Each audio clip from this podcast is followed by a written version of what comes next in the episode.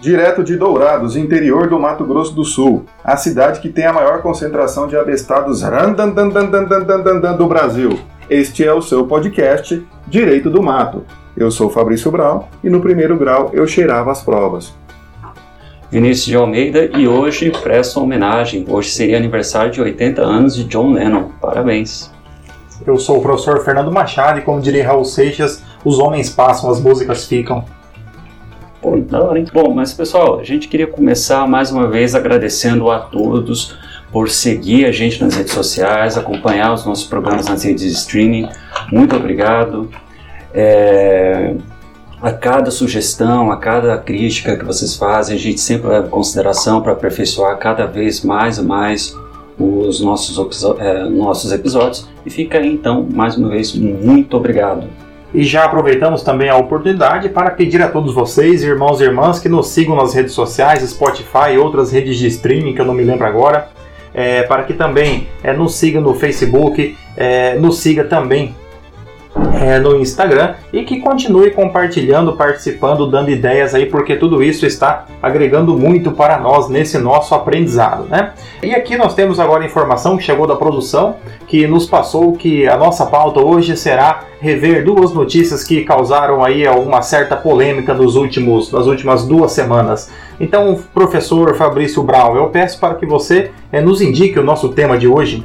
Não, hoje nós vamos tratar em primeira, na primeira sessão sobre o caso da, das vagas do. Oh, caramba! Nós vamos tratar. Confundi tudo aqui agora. Você tem crédito para errar, embora erre todo o programa. Essa finalidade. Tá. Hoje nós vamos falar sobre. Como é que é o negócio do trainee, né? Trainee. Trainee. Ah. Hoje nós vamos falar sobre as vagas de trainee exclusivamente para as pessoas negras da Magalu, que acabou incentivando também outras empresas como Ambev, Bayer e várias outras a ter a mesma iniciativa e acabou causando algumas discussões no mundo jurídico, inclusive com a propositura de uma ação civil pública pela Defensoria Pública da União, e que depois a própria Defensoria Pública da União disse que não concorda com a ação que um defensor entrou. Dado tudo isso, professores, o que, que vocês têm a dizer? Bom, nós temos aqui uma situação é, bastante emblemática, né? Porque é, houve aí uma polarização muito grande, aí algumas defesas mais é, apaixonadas para aqueles que se dedicam à discussão dos temas. É, de um lado, aqueles que entendem que a medida adotada pela Magazine Luiza, só né, espe especificando que essa medida lá vale para o processo seletivo dos trainees, ou seja, daqueles jovens que vão ocupar os cargos de gestão da Magazine Luiza, e aquele, aqueles que, defend, que defenderam essa política afirmativa da Magazine Luiza, e por outro lado, é, alguns acusando, né, também grande parte aí das, daqueles que analisaram o conteúdo, é, acusando a empresa de praticar o, o, chamado racismo reverso, que seria uma forma aí de, é, de segregar também, ainda que por uma tentativa de uma ação é, em tese lista. Então nós temos aí esse, esse ponto para discutir. Né? algumas questões que nós poderíamos colocar aqui inicialmente, né? e o professor Vinícius vai falar um pouco sobre a ação civil pública da Defensoria Pública da União. Mas basicamente analisando os dois, os dois argumentos que foram, que foram utilizados. Alguns então apresentaram a justificativa pautado tanto na Constituição Federal quanto na CLT de que não seria possível a diferenciação dos, dos trabalhadores no ato de admissão. Então, nós temos, por exemplo, o artigo 3, inciso 4 da Constituição Federal, que coloca um dos objetivos da República Federativa do Brasil promover o bem de todos sem preconceitos de origem, raça, sexo, cor, idade ou quaisquer outras formas de discriminação. Da mesma forma, o artigo 7, inciso 30 da Constituição, ele coloca que não é permitida a, a diferenciação para critérios de admissão nas empresas. Então, surgiu o debate, né? Aqueles que dizem que Magazine Luiza estaria sendo estaria incentivando o preconceito ou estaria adotando uma conduta ilegal, defenderam essa impossibilidade de você definir eh, os critérios na, no momento de se admitir, né? Então, por que apenas escolher um tipo é, determinado requisito que seria então discriminatório contra aqueles que não se enquadrassem na, nesse, nesse requisito? Por outro lado, outra corrente veio defender a seguinte ideia, alinhado aqui com a decisão do Supremo Tribunal Federal, aquela que julgou constitucional o regime de cotas adotado nas vagas das universidades públicas. Né? Então, só contextualizando, nós temos é, as políticas afirmativas de reserva é, de vagas para pessoas negras, nas, para negros e pardos nas universidades públicas, e nós temos também é, vagas para negros em concursos públicos, uma lei que ela tem é uma validade de 10 anos, de 2014 até 2024, é uma lei então uma lei temporária que permite a reserva de vagas para pessoas negras. A ideia, então, é, de ambas essas normas é a correção de uma, é, de uma chamada dívida histórica que haveria do, do Brasil, né, enquanto, enquanto nação, com relação às pessoas, às pessoas negras. Né? É, aqui, claro, não, não vamos discutir aqui é, no âmbito da sociologia, da antropologia, é, da ciência política, porque pelo menos eu não tenho formação para isso e também não tenho conhecimento necessário para discutir esses critérios. Né? Então a nossa análise aqui ela é uma análise meramente legal com relação à, à seleção adotada pela Magazine Luiza. Então aqueles que defendem essa medida, eles defendem orientando que, é, segundo o Supremo Tribunal Federal, permitidas, são permitidas políticas afirmativas quando elas visem, no caso concreto, corrigir alguma distorção existente. Então eu fui estudar um pouco mais sobre o assunto para sair um pouco daquela questão apenas do, do comentar sem saber exatamente o que é o que deu origem. É, e verificando então um estudo interno da Magazine Luiza, a Magazine Luiza identificou os seguintes dados: 53% dos seus empregados são negros, Porém, apenas 16% dos negros ocupam cargos de liderança, ou seja, tem muitas pessoas negras contratadas na, na, ali no, no, chamado chão de fábrica, né? ou seja, nos cargos que têm uma remuneração menor, contudo há uma distorção com relação ao número de pessoas negras que chegam aos cargos de liderança da empresa. Então, a empresa, buscando uma maior representatividade, adotou é, uma medida é, especificamente para o ano de 2021, com o objetivo de formar então aí os, os novos líderes e diminuir essa diferença entre número de empregados total e número de empregados nos cargos de liderança. Verificando também e aqui, claro, que nós temos que sempre imaginar que uma empresa como Magazine Luiza não tomaria uma atitude dessa caso não estivesse aí respaldada é, ou tivesse promovido aí estudos com relação à legalidade da sua conduta, né? Então é um assunto que vai ainda gerar muita polêmica. Por quê? Porque como o professor Fabrício disse, nós outras empresas já anunciaram algumas políticas, algumas políticas é, nesse mesmo sentido, né? Então um assunto muito interessante que vale a pena que vale a pena é, estudar. Bom, sobre essa notícia aí do Magazine, a Defensoria Pública, um dos membros da Defensoria Pública, então, ele propôs uma ação civil pública na Justiça do Trabalho, requerendo condenação da, da Magazine Luiza em decorrência desse programa. Então, o que vale a pena a gente comentar aqui, mesmo que rapidinho, é sobre o que é essa ação que foi proposta. Porque ela se trata de uma medida judicial específica chamada ação civil pública. E ela faz parte de uma coisa chamada microsistema ou então processo coletivo. E a ação civil pública, que é considerada uma das primeiras ações que começa esse movimento de processo coletivo aqui no Brasil, ela é regulamentada pela Lei 7.347 de 85. E a ideia da ação civil pública é promover uma, tanto uma tutela preventiva, como também uma tutela ressarcitória no sentido de proteger um tipo específico de direitos chamados de direitos meta-individuais. Aí entre os direitos difusos, entre os direitos coletivos, estrito senso, entre os direitos individuais homogêneos e por aí vai. Quando você consulta essa lei, a 7.347, lá no artigo 1 você vai ver um rol exemplificativo de objetos que é possível buscar proteção por meio dessa ação civil pública. Aí entra, por exemplo, a questão do meio ambiente, entra a questão do consumidor e também questão que envolva grupos raciais. E que seria a justificativa, portanto, da, do membro da Defensoria Pública para promover essa ação civil pública. Só que também acontece que essa ação civil. Deixa eu ficar um pouquinho aqui e começar de novo. Aí voltando, o artigo 1 da ação civil da lei de ação civil pública ela apresenta um grupo de objetos que essa ação ela visa proteger que são relacionados com esses interesses meta individuais que vão além sabe da vontade do é, individual ou então de um pequeno grupo. Entra a proteção por exemplo ao meio ambiente há grupos raciais que provavelmente justificou a fundamentação dessa ação civil pública mas também tem situações alguns objetos que não é possível serem discutidas por meio dessa ação de processo coletivo, que é, por exemplo, tributos, contribuições previdenciárias, FGTS, em certas situações. Só que um ponto importante é que esse artigo primeiro que vai apresentar sobre o que pode ser o objeto de proteção na ação civil pública é um rol meramente exemplificativo. Mas ainda sobre essa ação civil pública, um ponto importante é que o foro competente para apreciar, para ser processado e julgado essa ação de processo coletivo, com base na própria lei, é do local do dano. E ainda, quem vai poder propor, aqueles que a gente chama de legitimados extraordinários, se encontram no artigo 5 da própria lei. Dentre eles, um dos últimos, inclusive, a ser incluídos, a Defensoria Pública. Por isso que é possível que ela possa propor essa ação lá na Justiça do Trabalho.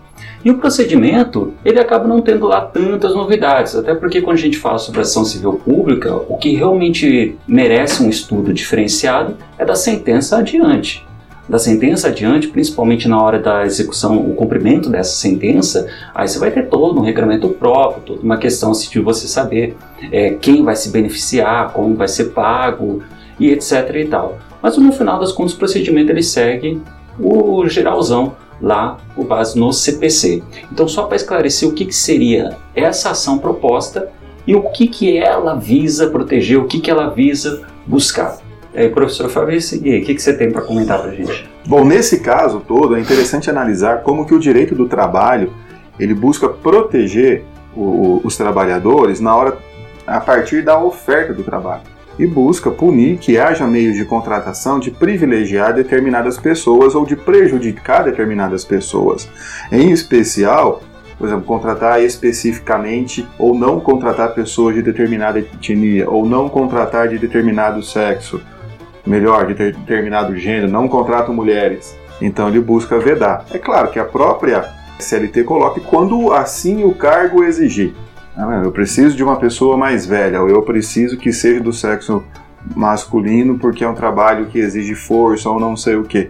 Aí a CLT exige, mas no mais ela proíbe. Inclusive tem vedações de proibição de diferença salarial, de forma de tratamento, inclusive com punição por multa, a possibilidade de indenização por danos nessas questões. Mas o que justifica a, a atitude da Magali, da Magali, da Magalu, ah, que a Magalu agora é um personagem também de é. gibi, o que justifica a atitude da Magalu é justamente estar atrelada a essas questões inclusivas, buscar prestigiar e diminuir essa distorção dentro da própria Magalu dos cargos de liderança em relação aos demais funcionários. É claro que todas essas ações afirmativas, cota em universidade, cota em concurso público, cota para trainee, tudo isso a gente só está tratando o sintoma de um problema. A gente não está tratando a causa dele para buscar resolver de forma efetiva.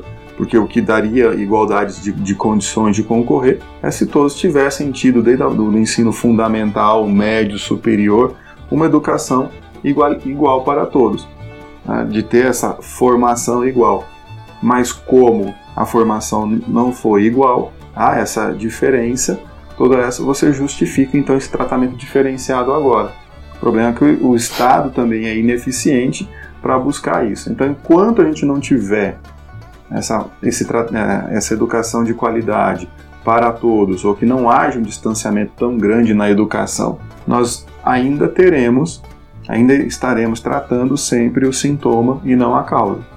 Então, é, o, o, o, ideal de todo o sistema de cota e etc. é que ele seja é, temporário, até que consiga se reverter lá na origem. É isso que é interessante, né? Ao invés de tentar resolver na raiz né, o problema, fica apenas podando só para em um momento parecer bonito, só que no final das contas ainda persiste, persiste, persiste. É quase um círculo vicioso assim, né? É, nesse, caso, nesse caso particular, eu sou favorável à, à, adoção da medida pela, pela Magazine Luiza. Eu entendo que é uma medida medida válida, ela é uma medida justificada, não foi tomada ao acaso, foi realizado um estudo interno na empresa que justifica essa, essa medida. É, tivemos algumas, algumas acusações dizendo que a Magazine Luiza estaria incorrendo no chamado marketing da lacração, que é uma que seria aí, é, uma tendência de marketing onde a empresa ela adota alguma postura é, mais radical no sentido de ganhar, é, de aumentar o seu faturamento, aumentar a sua visibilidade. Do ponto de vista da Magazine Luiza, ela é uma empresa. Como empresa, ela visa lucro. É, se dentro de uma medida ela conseguir com isso projeção em nível nacional, como ela conseguiu, eu não vejo problema nenhum que ela faça isso. Da mesma forma que uma empresa que pratica um ato, exemplo aqui, é, vamos pegar aqui um exemplo notório na questão do marketing, é Carrefour e a questão dos animais, do, do, do cachorrinho que foi, que foi morto dentro do mercado Carrefour. Então, da mesma forma que uma medida pode, pra, para a empresa, ser muito prejudicial, também pode beneficiar. Se você perguntar para os investidores da Magalu se eles é, estão, se eles são contra ou a favor da medida, eles vão dizer apenas que eles estão felizes porque as ações da Magalu valorizam é, a cada dia e enquanto empresa ela cumpre o seu papel, tanto na, na geração é, de riqueza para os seus investidores, os seus acionistas, quanto tem procurado fazer na questão social.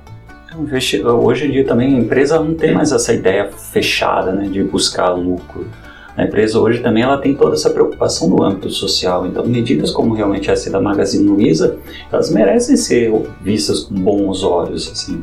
Bom, pelo menos é a interpretação que eu faço. Eu acho que a Magazine Luiza, nesse caso, ela tem uma visão muito ampla de tudo. Ela nunca vai fazer nada para prejudicar o lucro dela.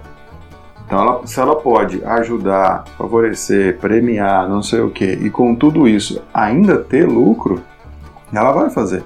Então, não tem, eu não vejo como ser contra a atitude da, da Magazine Luiza. Não vejo pontos a ser contra a atitude. Eu acho que nos faz refletir é como que a gente chegou aí e o que, que a gente pode fazer para não precisar ter esse tipo de coisa no futuro. Para não precisar usar, ter mais, né? E o que o Estado pode usar para se espelhar. Também. Ou refletir por que uma medida como essa gera tanta repercussão, sendo que é uma, que é uma medida praticada por uma empresa nós defendemos que, que, que temos que ter liberdade no Estado não houve, não há prática de crime, ou seja, é uma conduta permitida para o particular, a empresa é um particular. Então, refletir até por que é que uma medida como essa no Brasil gera tanta repercussão, sendo que é uma conduta praticada pela empresa no âmbito da sua atuação é, enquanto, enquanto estabelecimento comercial. É o que faz pensar também se é da necessidade ou não dessa ação pública. Ainda mais em um valor extremamente significativo, só porque é uma empresa de um tamanho é, bem relevante na nossa economia. Faz a gente pensar, por, por que, que o Estado, na verdade, poderia é, fez isso se poderia até contribuir com algum incentivo, algum auxílio indireto. Não, e é um programa de treinamento. Dos que vão entrar, alguns serão contratados. Isso. É, porque é um programa, treinei um programa de treinamento para a pessoa tornar-se um, um funcionário. Desses que vão participar, nem todos serão contratados. Mas vai, é, vai, querendo ou não, é um processo de formação da pessoa também. Ela aprende lá dentro. Você acaba que, mesmo que não contratada, se coloca qualificada para buscar uma outra chance no outro lugar. Então você está querendo ou não, você está qualificando, está qualificando pessoas. Mas a, a, tem críticas e críticas. Mas eu acredito que esse negócio que você falou, por que, que tem muita crítica, muita crítica? Porque o pessoal hoje, hashtag no Twitter, não sei o que, e gosta de, de imitar e de lacrar, de causar, de falar bem, falar mal, mas só dá opinião. É tudo opinião sem respaldo. Dar opinião sem ouvir a opinião dos outros. É. é o, negócio da Magalu não vai resolver o problema da oferta de emprego entre é, a, a, os negros em relação aos brancos e etc. Ele não resolve. O que a Magalu, pelo que você acabou de falar, Fernanda, ela quer resolver um problema dentro da própria empresa. Não é um problema necessariamente na sociedade, uma participação mais econômica dentro da própria empresa. Porque isso já é permitido, por exemplo, também em relação às mulheres também. Tem essa questão de proteção do trabalho da mulher e tudo mais. Então, essa, essa distinção de tratamento tem, né? Eu diria Rui Barbosa, né? Aquinhonhar os desiguais na medida que se desigualam. É, isso é ótimo, parabéns para o Magalu, né? A melhor coisa para fazer é ser um bom exemplo. Trabalhando nessa estrutura pode trazer frutos é, positivos. Inclusive, como o Fabrício comentou, né, outras empresas também no ramo estão se baseando, estão se influenciando isso é boa. Melhor coisa é ser um bom exemplo. É, e também não é tanta vaga assim também. Você acha que vai. É, né? É? Parece que. Parece que vai mil pessoas vão participar desse processo nessa coisa toda, não? É, é verdade, também não. não é coisa, a, né? a, quantidade de vagas é, calculado pela, pela repercussão que deu, essa conta ela fica valor, um pouco, um pouco valor distante. pedido na, não, é, não é assim também, né? Não tem tantos cargos de trainee para ser ocupado, né? E é esse processo seletivo de trainee também. Faz anualmente ela vai fazendo processo, vai saindo gente, vai entrando, ela vai aumentando e está comprando tudo que é empresa de logística também agora, ela e o Mercado Livre, né? É o que eu posso dizer é uma pena que eu não tenho ações da Magalu, porque elas se valorizaram, se valorizaram ainda mais. Você devia ter comprado em 2012. É. É, agora recente em março, né? Com é. agora também houve uma queda expressiva, mas também não comprei. Fazer o quê? Não vamos é, focar nos erros do passado, vamos focar nos erros do futuro, né? Isso, compra Petrobras. É, exatamente, eu comprei. Então.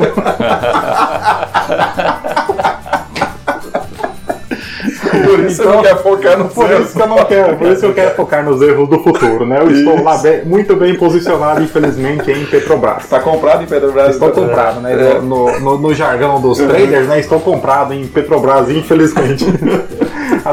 Estou torcendo para que surja um novo pré-sal ou algo assim, né? Só fala que está querendo comprar azul também, aí ferrou. A azul eu estou comprado e a, e a azul é. eu comprei no momento certo, né? Então, ah, é, no momento certo. Essa foi, nessa foi cirúrgica, só nessa. Nas outras 20, não. certo. Mas já que estamos falando aqui então sobre empresa, sobre Estado, sobre é, liberdade, educação e tudo Exemplo. mais, professor Fabrício nos diga aqui, é, informado pela nossa produção, qual é a próxima pauta. Hoje queremos falar sobre a possibilidade ou não das voltas às aulas. Tem uma notícia do, do dia de hoje, né, que na rede estadual do Rio de Janeiro, as aulas voltarão para o terceiro ano do ensino médio e também para o ensino fundamental até o quinto ano. Do sexto ano do ensino fundamental até o segundo ano do ensino médio não retornam este ano. Também a respeito do, do no município de Dourados, a Secretaria de Educação já informou que esse ano as aulas não voltam na rede municipal. A Secretaria Estadual também disse que as aulas não voltam na rede estadual. E fica uma discussão se voltam aqui em Dourados na rede particular de ensino. Então, como é que está essa situação da volta às aulas? Esse ponto é um ponto extremamente delicado. Por quê? Porque nós temos aqui, de um lado, o direito, né, o acesso à educação. O Estado, ele reconhecendo já que ele não tem condições de adotar os protocolos de segurança, então, é, Estado, no sentido poder público, já definiu que as aulas elas não retornam para o ano letivo de 2020, né? Então isso já é uma, um posicionamento. Ah, o questionamento que nos fica é e os estabelecimentos privados de ensino, aqueles que têm condições é, de adotar medidas de biossegurança, eles devem acompanhar o, a escola pública e devem permanecer fechados ou eles poderiam comprovada comprovado então que, com, que conseguiriam atender as medidas de segurança poderia se permitir um retorno gradual. Mais uma vez, temos aí correntes contrárias que, que discutem o assunto. De um lado, há aqueles que indicam que uma retomada das aulas poderia gerar uma nova onda de contaminação. Por outro lado, sobretudo aqueles profissionais, aqueles, aqueles que estudam, né, que se dedicam ao estudo da educação, defendem que, principalmente para as crianças menores, a escola não é apenas um local para o aprendizado formal do conteúdo ministrado, que poderia ser repassado, por exemplo, por meio da, do, por meio do, por, pelos meios remotos de ensino. É, mas a escola também serve como um espaço de convivência e um espaço de construção social da criança enquanto ser, né? da criança enquanto um ser comunitário. Então são esses os posicionamentos que nós temos então que discutir. A bem da verdade, temos que admitir que tanto como tem ocorrido aqui no município de Dourados, aqui no centro da América do Sul, né? estamos aqui no centro da América do Sul, é, em Dourados apenas as escolas é que não voltaram, né? Até mesmo os bailes já, já foram autorizados com medidas de segurança, né? mas as escolas ainda não. Né?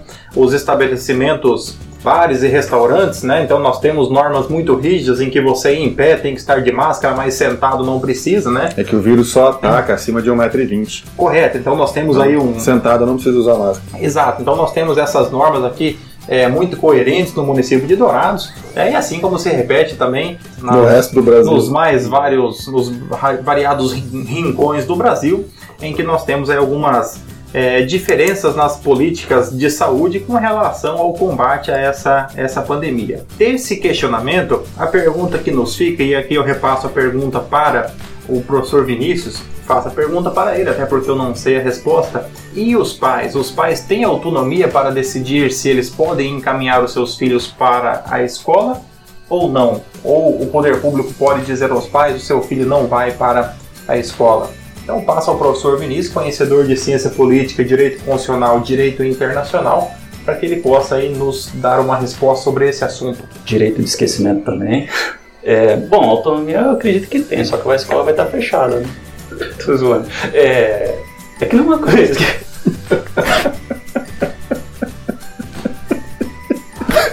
Professor Vinícius, ah, toda oportunidade de falar Comeu uma bolacha palhacitos hoje? que hoje nós estamos tomando água, bicho.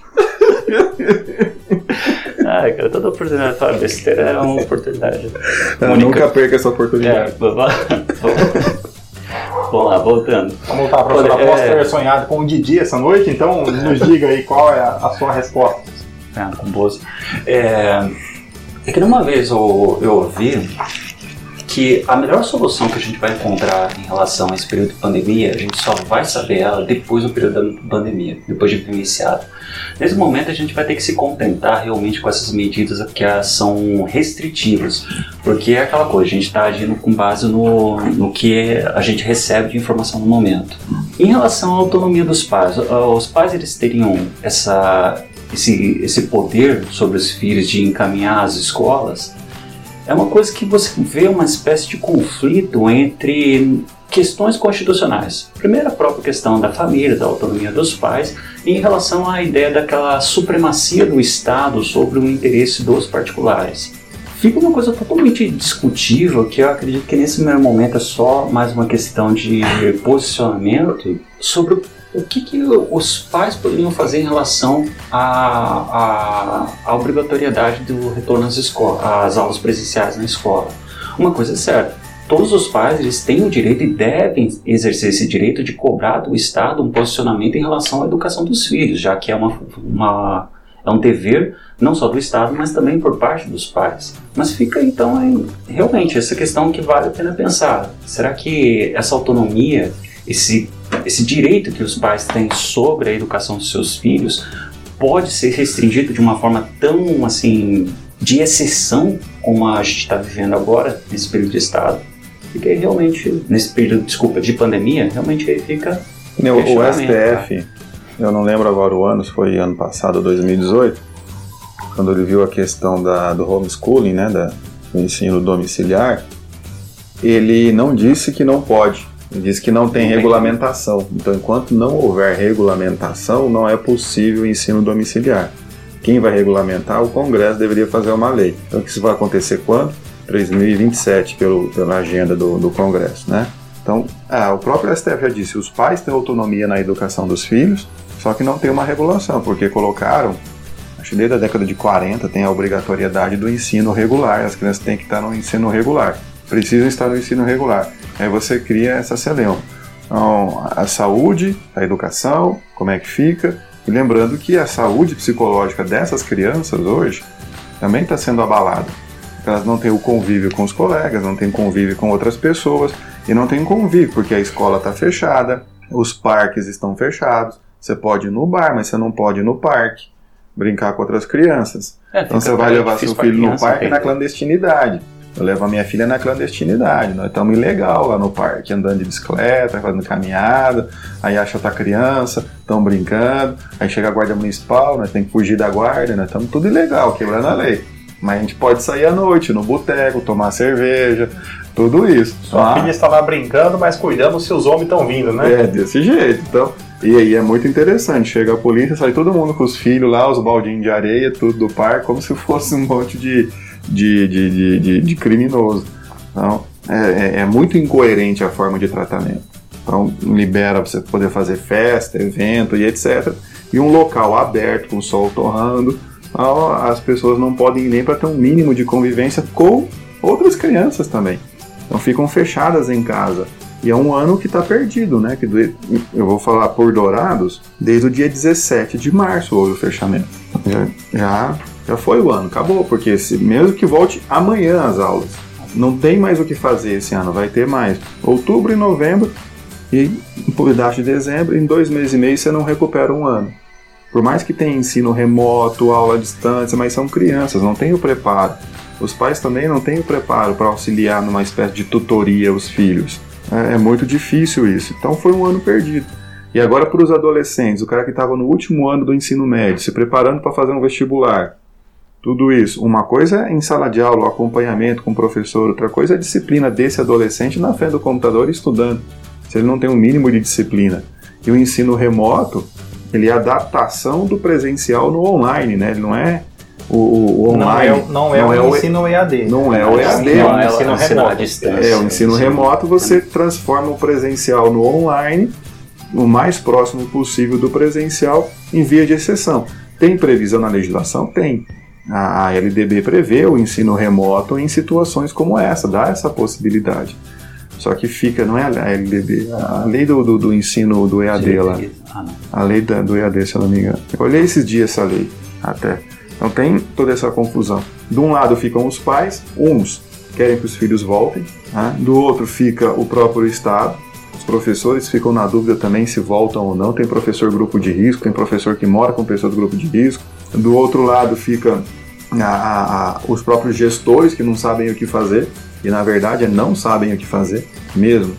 Uns querem fazer voltar, mas não encontram amparo, outros querem fechar, mas não encontram amparo. Fechar é mais fácil, na base do, do, do do terror virológico, por falar assim. Então mantém tudo fechado. É, o fechamento é muito simples, né? Aqui, é. por exemplo, aqui no, em Dourados, uma ação civil pública do Ministério Público contra o, contra o município, fechamento de todas as escolas e simplesmente se fecha e não se faz mais nada, não se estuda, não se analisa, não se verifica a possibilidade de se voltar. Por quê? Porque fechar é mais fácil, né? É. Então, é, em termos de poder público, o poder público fecha, em tese cumpre o seu papel, porque fechou, é, abandona em outros setores é, sem que, que, que, forneça estudos, sem que analise, sem que estude o momento para verificar, né? Como, como disse o professor Fabrício, para poder público é muito mais fácil fechar, né? É, não, e, e aqui em Dourados, quando esse negócio do MP, o MP também não apresenta estudo, não apresenta é, nada, na base tá. do eu acho. Assim, não, o, para o poder público não é tão simples fechar, na verdade, para a parcela do poder público. Até porque se você olhar para a perspectiva do poder executivo, o executivo quer que a roda ande, quer que as coisas funcionem, só que daí há essa desarmonia entre as outras esferas, como o judiciário, é como você comentou, Fernando. Mas e o estudo sobre isso? Então, como sem um estudo, por mais que, como falei, as coisas é tudo de repente, uh, sem um estudo já decide fechar. Acaba tendo todo esse abalo. Só que daí libera para aquilo, libera para aquilo, libera para aquilo. Fica uma coisa totalmente desproporcional. Tem outra coisa que a gente não pode esquecer em relação às crianças. A visão que elas têm de tempo é totalmente diferente da nossa visão de tempo. Um ano para ela é um peso muito maior do que para gente. É, ainda mais na, na, nessa faixa etária que está tudo sendo formado no, no consciente e no inconsciente dela realmente é um ano perdido nesse sentido. Então, as crianças, a, a interação entre as pessoas. Para aqueles que têm, como no meu caso, em casa, acesso à tecnologia da informação, internet, etc., a possibilidade da minha filha conversar com amigos à distância e tudo mais, até jogar à distância e tal. E as crianças que não têm isso, que não têm esse acesso, que ficam ali, que os pais têm que trabalhar, vão ficar com quem? Vão ficar na casa de outra pessoa também, estão se aglomerando de outro jeito. Então, a situação não está funcionando. Para o ensino superior, a realidade é bem diferente. O ensino superior está lidando com adulto, né? todo mundo está na, na vida adulta, então ele se impõe obrigatoriamente uma disciplina para poder terminar. E aí no ensino superior a gente tem várias realidades. Né? As particulares seguiu no dia seguinte já estava todo mundo no ensino remoto estudando e etc. No, as públicas levaram um tempo para se adaptar, umas resolveram fazer de um jeito, outras do outro, mas de alguma maneira a gente se lida com adulto, é outra coisa. Agora, e o problema também para no ensino universitário, é quem está no último ano, estava ali para colar grau, terminando, estágio. Escolhendo a roupa né? da formatura. Já estava pensando em emprego, formando currículo para mandar por aí e tudo mais e tal, e isso tudo atrasou. Vamos pegar no nosso caso, que a gente é do direito. O exame de ordem vai ocorrer quando? 2025? Quando todo mundo tiver vacinado? Né? Os alunos que colaram grau tal, exame de ordem, o pessoal que passou na primeira fase, está para a segunda fase, stand-by até agora, já fez a mesma peça 35 vezes, já não aguenta mais estudar para a prova. Tá desse jeito. É porque nós já temos historicamente um acúmulo de, de pessoas devido à quantidade de, de egresso do curso de direito, né? E, e, essa até que esse acúmulo gerado por dois, talvez aí dois anos sem prova da ordem, isso aí vai ter que ser dado vazão em algum momento, né? Então certamente vai trazer aí um, uma grande dificuldade para para formalização da, do exame de ordem e para o posterior ingresso, então, dos nossos alunos aí no mercado de trabalho. E o engraçado é que já tem alguns certames de concurso público já estão liberando, já estão realizando provas. Enquanto isso, a OAB está tá ainda estudando uma forma de como que vai Porque é mais, a segunda É mais fácil não fazer, né? É mais fácil não fazer, ah não, suspende, não vamos fazer. É mais fácil não fazer. O exame de ordem dá para fazer? Claro que dá. Coloca o um número X de alunos só por sala e pronto. Né? Tudo bem que Deus o livre, eu não queria fazer essa prova de máscara de jeito nenhum. Recu Já? Recurso para fazer uma prova a OAB tem, né? Ah, eu tem. Creio, eu tenho certeza que falta de orçamento não é. Não, não é. E até agora porque não está gastando com passagem de conselheiro federal, então. É, então fica bem. Recurso tem, só precisa de um pouco mais de esforço, de empenho para regulamentar. Ah, mas ano que vem tudo será resolvido. Ano que vem é ano eleitoral na É, aí vai ter bastante é, coisa. Falando sobre a, sobre a dificuldade assim da, da própria família em relação à educação remota com as crianças, uma coisa que eu fiquei pensando esses dias é que os pais eles realmente não têm esse preparo assim, esse acompanhamento pedagógico, assim, a maioria dos pais, né? Não tem esse acompanhamento pedagógico de poder sentar com o filho, fazer toda a atividade, trabalhar em conjunto. Por mais que é uma coisa que tenha aproximado em algumas famílias o laço. Só que eu fico imaginando aquela situação onde, por exemplo, o filho pede ajudar o pai para fazer um dever de matemática, uma atividade de matemática, chega lá e leva zero. Isso pode acontecer. Aí o pai não tem mais aquele poder de falar, ó, estuda. É. Porque na verdade ele que tem que estudar. Não, por enquanto eu estou conseguindo. É, agora, agora quando eu chegar no, no, no, ensino médio, eu não acompanho mais a matemática, não. Qual, qual, eu acho que nem, nem ensino médio, sexto ano, fazer uma, uma divisão de fração aí já começa não, a complicar é, um isso pouco. Isso aí eu né? consigo. Eu já não, eu fiz direito, então eu não sei fazer contas. Quem, quem é. pega na trabalhista consegue fazer conta. Então chegamos, após intensos debates, chegamos ao fim de mais um episódio, mais um podcast. Esperamos aí ter contribuído, engrandecido o debate com essas nossas discussões. Fica aqui o nosso recado de sempre dado pelo professor Vinícius. Hoje o episódio teve muita reflexão, muita crítica aí. E, pessoal, o que, que era pra fazer mesmo? Redes sociais. ah, redes sociais, exato. É, então, tava reflexivo aqui. Pessoal, a gente queria mais uma vez pedir que vocês acompanhem a gente nas nossas redes sociais. A gente está no Twitter, a gente está no Facebook, está no Instagram, tá toda hora a gente lá movimentando story, querendo ouvir mais de vocês. Acompanha também a gente nas redes de streaming como Spotify, Google Podcast, Apple Podcast e outras também que a gente está lá na, nas plataformas. E mais uma vez agradecemos bastante aí a participação de todos. E no final do programa de hoje concluímos que a gente não sabe de nada. É sempre um prazer fazer esse podcast, esperamos que vocês realmente estejam gostando. Nos mandem sempre sugestões, críticas construtivas. Um abraço a todos, sejam muito felizes.